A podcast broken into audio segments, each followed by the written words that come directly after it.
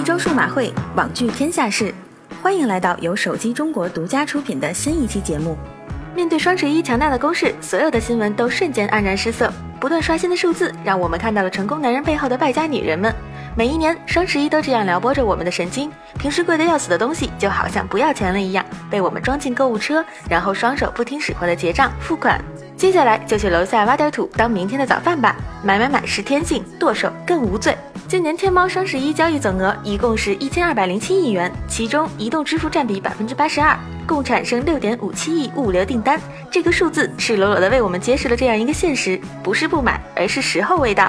从十一号凌晨开始，无数的人们守着手机和电脑，全家齐出动，架势完全不输春运抢火车票。除了宝贝卖光、支付失败、系统繁忙。还要面对各种人为因素，如今真是剁手都不容易。除此之外，在智能手机普及的今天，手机购物已经成为了主流。毕竟，随时随地剁手才是当今的趋势。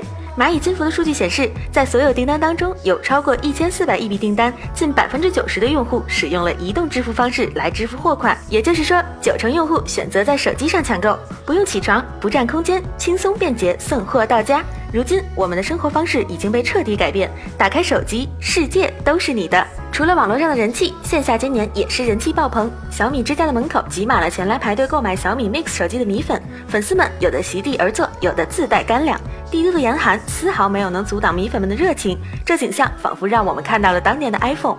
小米 Mix 这么有人气，其实也是在预料之中。这部概念机用其惊艳的外观和考究的用料，征服了无数颜控，为小米拿掉了多年的屌丝帽子。不说了，小编要去赶紧排队了。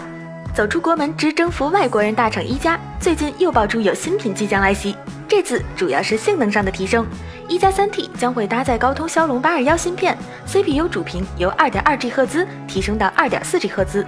GPU 主频由六二四兆赫兹提升到六五零兆赫兹，该芯片还改进了能耗，节能又强劲。